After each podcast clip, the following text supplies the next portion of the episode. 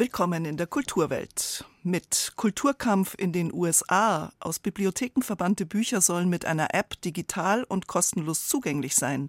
Der Club der verbotenen Bücher. Sophia, der Tod und ich. Wir sprechen mit dem Schauspieler Charlie Hübner über sein erstes Regieprojekt. Mit dem Ohr durch die Welt, die tönt, ein Atlas der ungewöhnlichen Klänge lehrt uns hören. Und aus gezeichnetem Manga wird real verfilmte Serie. Netflix hat den meistverkauften japanischen Comic verfilmt. One Piece. Blick auf ein Phänomen. Kultur am Morgen auf Bayern 2. Heute mit Barbara Knopf. His Golden Messenger ist eine amerikanische Folkmusikband aus North Carolina. Oder man könnte auch präzisieren, ein Indie-Folk-Country-Blues-Band-Projekt.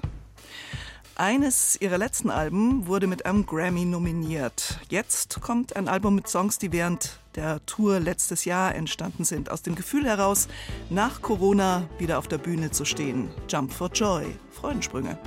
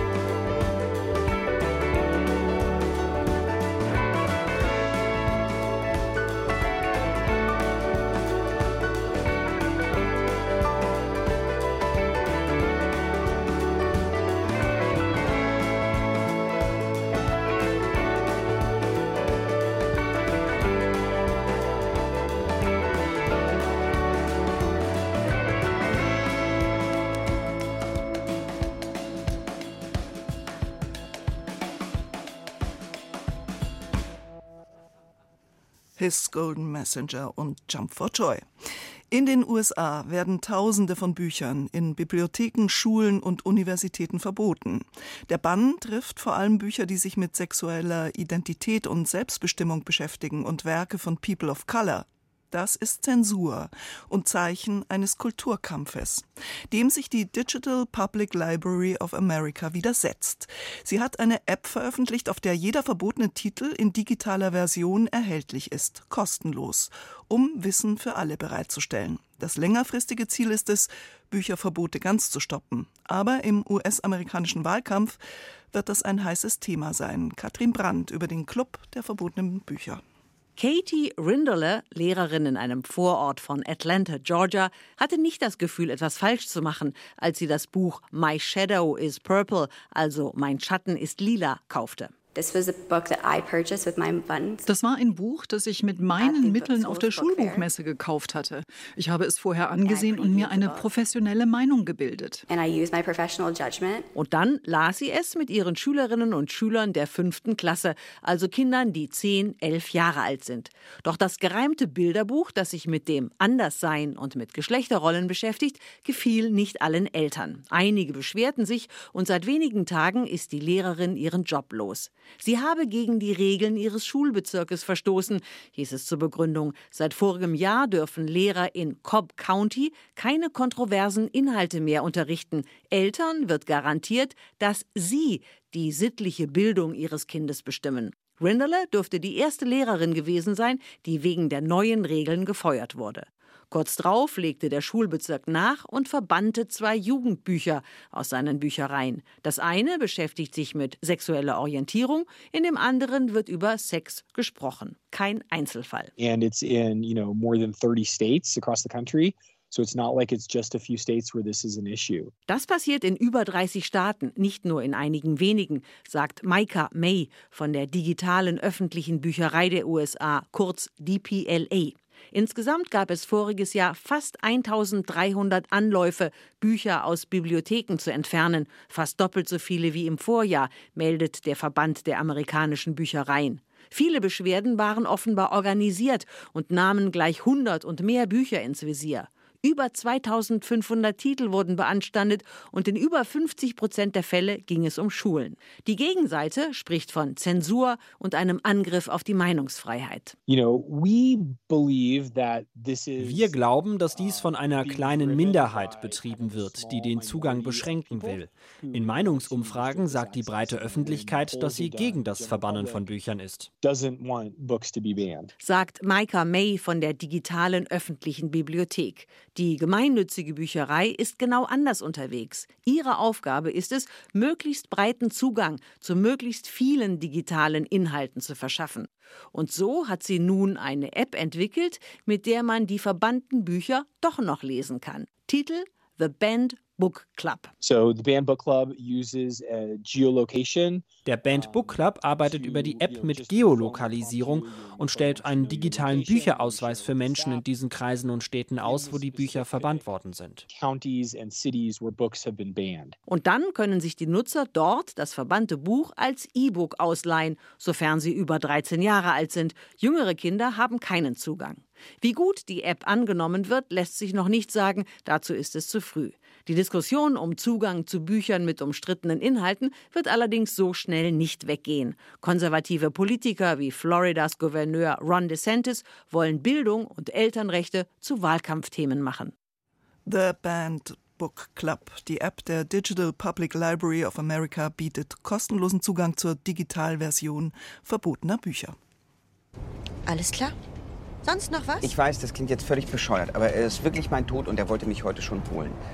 Und ich war auch schon ein bisschen am Sterben, aber dann hast du geklingelt und dann ging das nicht und jetzt sitze ich hier und ich lebe. Noch? Noch? Du bist mir nur vorläufig von der Schippe gesprungen. Ich bin ihm nur vorläufig von der Schippe gesprungen. Ihr seid einfach zwei Vollidioten wie das so ist, wenn man dem Tod nochmal von der Schippe springt, ihm erst nochmal entkommt, obwohl der eigene Name im Schicksalsbüchlein schon ganz oben steht, das erzählt Sophia, der Tod und ich, die Verfilmung des Bestsellerromans von T.S. Uhlmann. Regie führte Charlie Hübner, den man als Schauspieler kennt, zum Beispiel als Ermittler aus dem Polizeiruf 110. Eigentlich ist Hübner aber auch ein grandioser Theaterschauspieler, dem 2015 der Gertrud Eisoldring verliehen wurde. Und jetzt hatte mit Sophia, der Tod und ich seinen ersten Spielfilm als Regisseur gedreht. Er ist am Telefon. Ich freue mich. Hallo Charlie Hübner. Hallo, guten Tag. Ihr Film Sophia, der Tod und ich beginnt mit einer Einstellung auf einer Brache über der Stadt an einer Brücke in Dunkelheit. Und zuerst ist da nicht das Wort, aber da sind Töne, auch Musik, eine Opernarie, eine Sopranstimme und dann ward Licht in einer Kioskbude, wohin plötzlich viele aus dem Nichts kommende schwarze Gestalten strömen. Das sind die vielen Tode, die ihre Aufträge entgegennehmen. Ich muss sagen, ziemlich cooler Anfang. Was ist denn der Reiz, einen Film über den Tod zu machen? Also der Reiz ist, wie es gibt viel zu wenig Filme über den Tod, die damit äh, unterschiedlich spielen. Also sowohl in einer lakonischen oder komischen Ebene als es dann trotzdem auch ernst nehmen gibt natürlich sehr berühmte Filme, na klar, das, siebte Siegel oder Dogma und manche andere, aber hier war ja der Reiz, dass die Konstellation eigentlich so eine Comedy-Situation ist am Anfang, fast wie in einem Sketch, dass der da steht mit diesen drei Minuten und der andere sagt, ja klar, kannst mich ja versuchen zu holen, aber vorher muss ich noch ein paar Sachen klären, weil so einfach lasse ich mich nicht drauf ein. Und das ist erstmal lustig geschrieben, ist einem aber auch irgendwie nicht unvertraut, weil man ja dann doch, wenn jemand nachher stirbt oder berühmt ist oder bekannt ist, dann doch immer die Frage kommt, ach krass, warum? Wieso? Also, obwohl wir das alle wissen, vom ersten Tag unseres Lebens an ist das ja klar, dass das auch irgendwann enden wird. Trotzdem ist da die große Fragestellung immer. Und da dachte ich, da versuchen wir jetzt mal noch was dem hinzuzufügen. Und das Buch ist ja auch eine Top-Vorlage. Der Tod hat ja den Auftrag, einen ziemlich jungen, etwas depressiven, Weißwein trinkenden Mann zu holen, der als Altenpfleger arbeitet und jeden Tag aber auch seinem kleinen Sohn, den er schon lange nicht mehr gesehen hat, eine Postkarte zeichnet. Weil er aber ja eben dem Tod entkommt, sieht man ihn dann später mit dem Tod und seiner Ex-Freundin Sophia durch die schwarze Nacht in einem Zug fahren. Also es ist ja überhaupt so ein Roadmovie, ihr Film. Mhm. Es bleibt dann nicht bei einem Tod. Also es wird ja noch ein zweiter eben auf den Protagonisten mhm. Rainer angesetzt. Das artet dann wirklich in einen Wettkampf aus. Also das heißt, von solchen Machtkämpfen ist auch die jenseitige Ebene nicht verschont. Naja, weil man es ja auch so erlebt. Also wie oft benutzt man im Alltag, das ist ja ein schlimmer Tod. Oder so möchte ich auch sterben. Also diese Sätze sind ja alltagsgeläufig. Und da jetzt in einer zum Teil komödienhaften oder fast comichaften Weise die Tür aufzumachen, das war die Einladung mit Mortus, also dem zweiten Tod. Der ist sozusagen der strengste Calvinist überhaupt. Weil er zwar sehr effektiv ist, aber ein bisschen humorlos. Und das ist natürlich toll, darüber philosophieren zu dürfen. Was man sagen muss, auf der Gottesebene gibt es ja auch so eine Art sehr nüchternen Pragmatismus. Also es ist ja irgendwie völlig frei von Spiritualität, oder? Also Gott ist ein alter, schwerer Mann, er hat einen schweren Job, man hat das Gefühl, er glaubt selber nicht mehr so ganz dran, nörgelt. Also ich bin ja in der DDR groß geworden und bin nicht kirchlich groß geworden. Also die große weite Welt der Bibel und mit allem, was die Kirche damit auch dann versucht hat zu gestalten oder zu manipulieren, habe ich nichts am Hut, sondern für mich ist das dann einfach ein, ein Sinnspiel, ein Sinnbild. Das ist die Bündelung dessen, wo, wo wir vor uns selber erschrecken oder wie wir selber sein wollen. Also Hoffnung und Sorge. Und ähm, damit sind wir jetzt immer Teil des Lebens, aber auch gleichzeitig stehen wir uns über uns drüber. Also ich komme über Gott dann auch wieder bei mir an. Und das fand ich jetzt dann in dem Fall, wie verhält man sich gegenüber diesem schicksalhaften Fakt, dass wir gehen werden, allesamt. Dafür brauchten wir ein Sinnbild. Und für mich sind diese Karusmeki-Imbissbuden, waren komischerweise in meiner Assoziationswelt, waren das immer so wie Marvelsche Portale. Also, also man verlässt sozusagen die Wirklichkeit und äh, durchs Bier oder durch die Zigarette kommen wir rein in eine sozusagen Rauschebene, wo alles nicht mehr so eindeutig ist. Also in die Welt des Glaubens, des Hoffens, des Transzendierens. Weil Sie schon die Kaurismäki-Filme erwähnen, also ist ja jetzt Ihre erste Regiearbeit, ähm, Sophia, der Tod und ich. Und man mhm. hat aber das Gefühl, es gibt so ein paar Reminiszenzen an Szenen der Filmgeschichte, oder? Das große europäische Arthouse-Kino ist ja doch lange Zeit sehr präsent gewesen, auch für unsere Generationen. Und da passiert ja gerade was. Da gibt es ja richtig auch eine formale Veränderung, auch jetzt nicht nur im technischen Bereich durch das Digitale, sondern äh, die Geschichten werden anders zusammengesetzt. Durch das Streaming verschwinden ja viele Filme, die DVDs verschwinden. Also, dass du zu Hause diese Filme stehen hast, wird wieder eher eine Anomalie. Und dann dachte ich, dann ist das das klingt jetzt viel depressiver, als ich es meine, dann ist das sozusagen die Gelegenheit, auch da nochmal auf so einer ganz anderen Ebene auch einen Abschiedsfilm zu machen, nochmal so wach zu rütteln aus eigener Subjektivität heraus. Was sind so die ersten Bilder? Jules und Jim, Carlos Meki, Roberto Rodriguez, Andreas Dresen, diese Gradheit dann auf dem Felde. Und das erschien mir richtig für, weil TSA in seinem Buch damit spielt. Also da haben wir am Anfang Marx Brothers oder Ben Stiller, Adam Sandler. Das wandelt sich dann rüber in so eine ganz krasse, fast so eine Herr Lehmann-Haftigkeit in der Kneipe und wird dann aber bei der Mutter ja, sind wir da wirklich fast im französischen Arthouse-Film und dann kommt aber Star Wars. Und dann dachte ich, das versuchen wir jetzt einfach mal. Also Rock'n'Roll, wir gucken uns immer an, zu jeder Sequenz, was assoziieren wir. Dann dachte ich, komm, das probieren wir jetzt einfach mal. Und wenn es nicht funktioniert, dafür hat man ja ein Gefühl, dann kann man immer noch eine Mitte finden.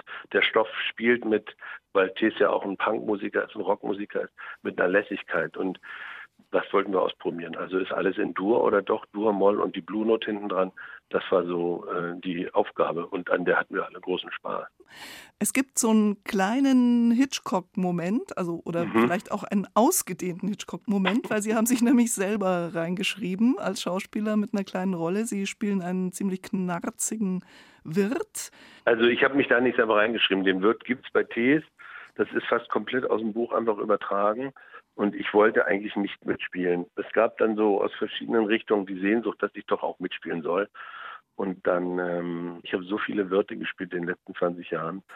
Ich verstehe das schon, dass man dann auch so ein 1,90 Mann da fragt mit Bierbauch, willst du das nicht machen? Und ich bin mit dem Milieus, diese kleinbürgerlichen Gastwirte, das bin ich so vertraut. Da war ich froh, dass ich da nichts erklären muss, sondern man spielt das dann einfach Und das ist eben, äh, auf der symbolischen Ebene ist das ja sozusagen das nächste Portal. Wir kommen in die Nacht. Also es geht um die Klärung der inneren Sachen. Wir kommen in den unterbewussten Raum, die Liebesszene, danach der Monolog, dann der Versuch des, des sofortigen Sterbens. Und da ist das wie so ein Höllenpförtner oder so, der dann eben auch ja, fast alten Sekt verschenkt, der bestimmt, wer bei wem schläft, der nur bestimmte Getränke anbietet, der auch gar nicht freundlich ist und scheinbar seit 700 Jahren das so. Und das, das macht dann als Schauspieler einfach Spaß. Sophia, der Tod und ich heißt die Verfilmung des Bestsellers von T.S. Uhlmann. Regie führte der Schauspieler Charlie Hübner. Der Film startet diese Woche in den Kinos. Charlie Hübner, vielen herzlichen Dank für das Gespräch. Ja, vielen Dank auch. Das war super schön. Und das sind His Golden Messenger mit Jump for Joy, ein durchaus auch melancholisches Album.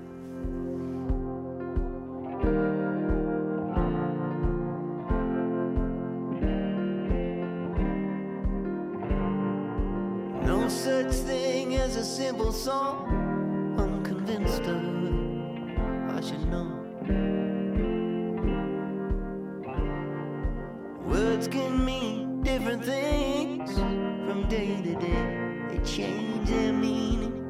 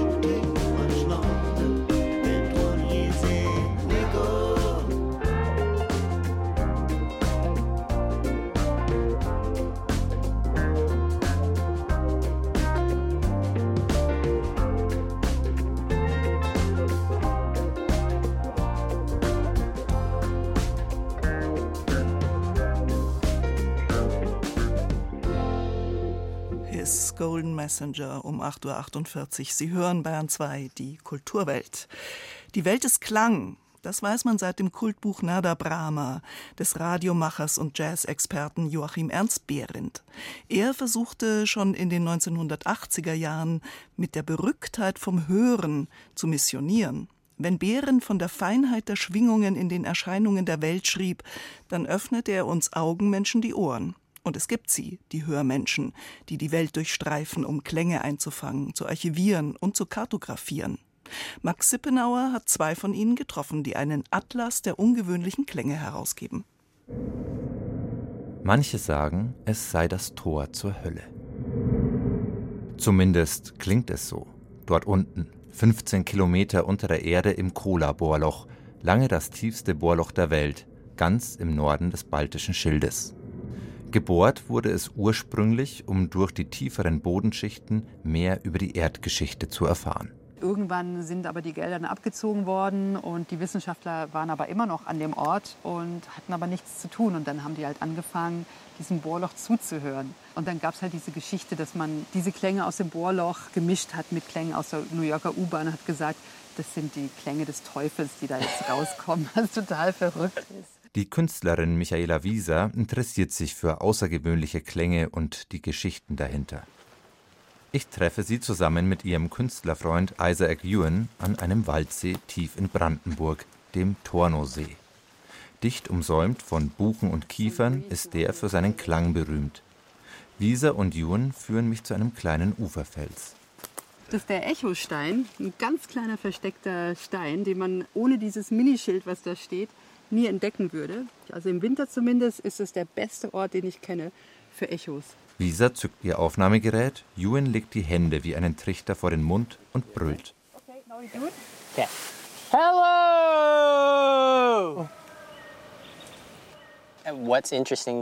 Mich fasziniert am Echo diese zeitliche Verzögerung. Einem Echo zu lauschen ist auch eine Lektion in Aufmerksamkeit. Isaac Ewan und Michaela Wieser sind Kartografen für die Ohren. Sie suchen und sammeln abseitige Klangräume. Was erzählt das Moor hier, wenn man zuhört? Die beiden sitzen auf einem morschen Stamm, der ins Wasser gebrochen ist, und lauschen den Myriaden unsichtbarer Wesen, die hier jagen, balzen, sterben. Klang ist ja was, was in dich reingeht. Selbst wenn du die Ohren zuhältst, ähm, geht es in dich rein. Augen machst du zu und dann siehst du nichts mehr, aber Klang geht durch dich durch. Und wenn du halt in einem Riesenfeld aus Klang stehst, dann bist du Teil des Ganzen. Die beiden haben einen Atlas der ungewöhnlichen Klänge verfasst. Darin erfährt man viele kuriose Soundgeschichten. Und über einen QR-Code im Buch lässt sich eine digitale Klangkarte öffnen und so nachhören, wie die entlegensten Orte der Welt klingen, etwa das mongolische Altaigebirge. In dessen unberührten, blumenübersäten Bergfeldern schwirren so viele Insekten, dass sie die Einheimischen nur die summenden Wiesen nennen. Wir wollten auch ein bisschen wegführen von dieser extrem visuell stimulierten Welt. 90 Prozent von unserer Wahrnehmung wird durch, durch das Sehen geprägt. Und indem wir einfach mal zuhören und der Welt zuhören, öffnet sich quasi so ein Spalt und eine ganz neue Welt tut sich auf. Viele dieser Klänge sind Produkte des Zufalls. So pfeift die Golden Gate Bridge in San Francisco. Ihre Stahlseile zittern im Wind. Die Brücke über der Bay Area singt als unfreiwillige Äolsharfe.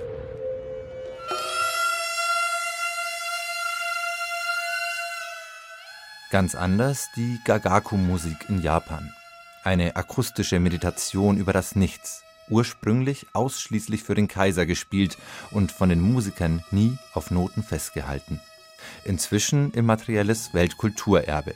Wie lange wird sie noch gespielt werden? Klang ist flüchtig und oft erinnern wir ihn falsch. Eine unserer Geschichten handelt von der Atombombenexplosion.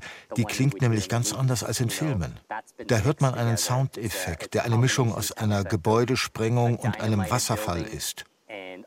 So stellen sich die Menschen heute den Klang einer explodierenden Atombombe vor. Tatsächlich gibt es aber eine ganz seltene Tonaufnahme. Und da klingt die Explosion ziemlich unspektakulär, eher wie ein Schuss. Im Atlas der ungewöhnlichen Klänge wird man immer wieder überrascht. Wer setzt Klang als Waffe ein? Wie klingt der Flirt eines Pinguins? Wie die Höhlen der alten Schamanen. Das Außergewöhnliche ist dabei oft gar nicht so weit weg. Dreht man etwa die Frequenz eines alten Radios auf das Rauschen zwischen zwei Sendern, hört man den Urknall. Atlas der ungewöhnlichen Klänge ist auch als Buch bei Knesebeck erschienen für 22 Euro. Kulturwelt. Das aktuelle Feuilleton auch unter bayern2.de. Texte zum Nachlesen, Fotogalerien, Hinweise zur Musik und viele weitere Informationen. Kulturwelt. Das tagesaktuelle Feuilleton auf Bayern 2. Über 500 Millionen Exemplare weltweit. One Piece ist der erfolgreichste Manga aller Zeiten. Warum? Das wissen Kenner, die den abgedrehten Humor und die schrillen Charaktere schätzen. Die gezeichnete japanische Piratengeschichte gibt es ab Donnerstag als Netflix-Serie mit echten Schauspielern. Der Hype ist groß. Jean-Marie Magro über die Frage, ob diese Übertragung funktionieren kann. Viele, die in ihrer Kindheit nach der Schule nach Hause eilten und japanische Animationen guckten, kennen diese Worte. Reichtum, Macht und Ruf. Befreit euch selbst. Stecht in See. Mein Schatz liegt irgendwo da draußen.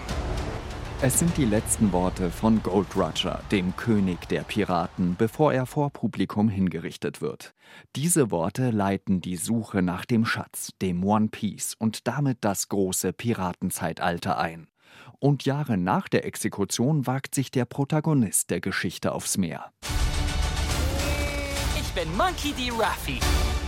Und ich werde der König der Piraten. Das sind Ausschnitte aus der neuen Netflix-Serie, die am Donnerstag startet. Von One Piece haben sicherlich auch schon viele gehört, die sich nicht mit japanischer Popkultur befasst haben.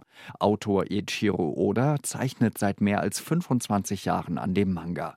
Mehr als eine halbe Milliarde Bücher wurden schon verkauft. Es ist eine Geschichte, die Fans auf der ganzen Welt gewonnen hat. JB zum Beispiel lebt auf einer Farm in Texas. Er veröffentlicht wöchentlich Kritiken auf seinem YouTube-Kanal zum neuen One Piece-Kapitel.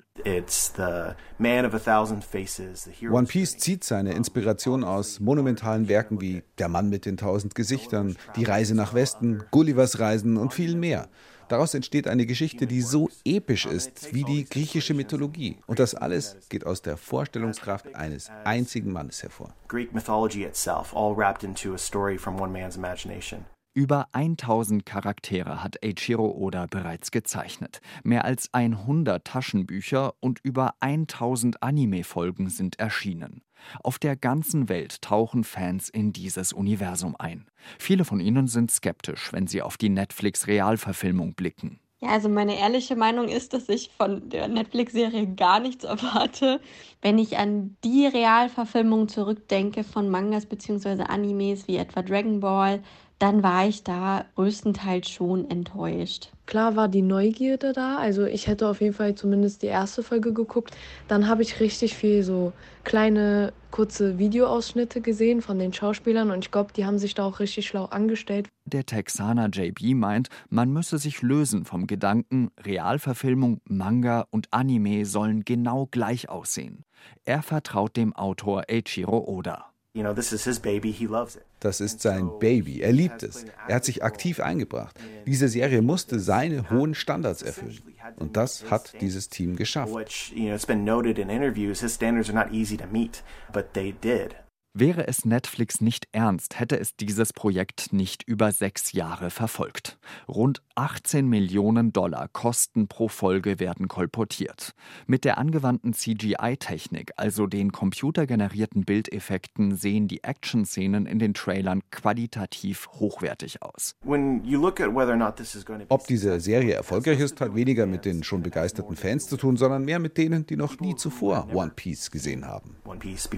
Noch immer sehen viele skeptisch auf Manga und Anime, sagt JB. Insofern, typisch amerikanisch, sei die Serie eine Chance, damit One Piece die Wertschätzung erhält, die es verdiene. Manga Goes Netflix. Ab Donnerstag kann die Serie One Piece gestreamt werden. Und Barbara Knopf sagt Ciao in der Kulturwelt.